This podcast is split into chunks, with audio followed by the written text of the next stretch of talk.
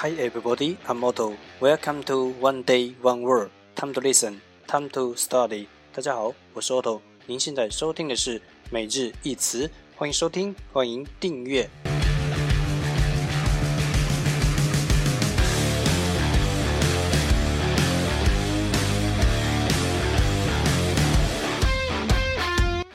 让学习英语融入生活，在途中爱上你自己。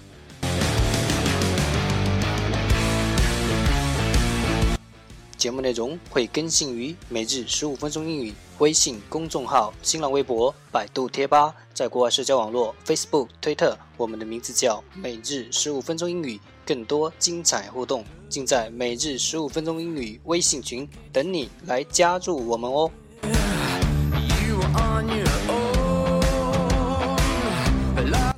不管晴天还是雨天，让我们一起简单的坚持每一天。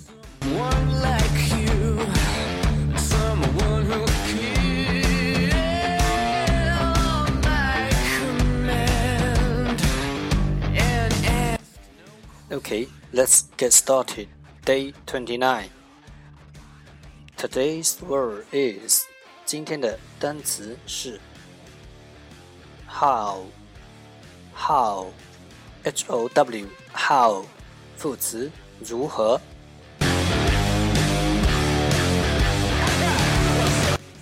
Let's take a look at its example. 让我们看看它的例子。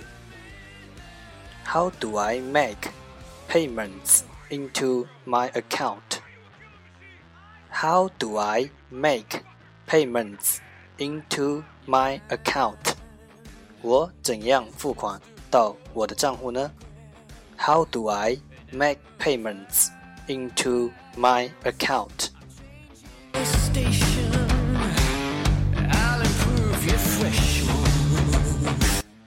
Let's take a look at its English explanation.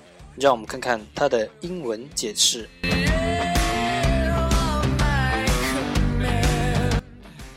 You use how to ask about the way in which something happens or is done. 你用 how, you used how 去询问事情发生或做成。To ask about which things happen or is done 的方法，the way，你用 how 去询问事情发生或做成的方式。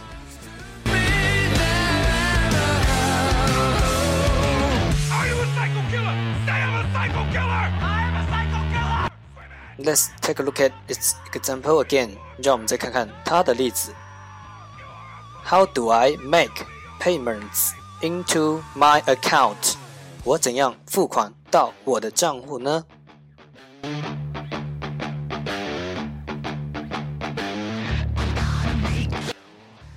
Keywords 关键单词 how how h o w how 副词如何。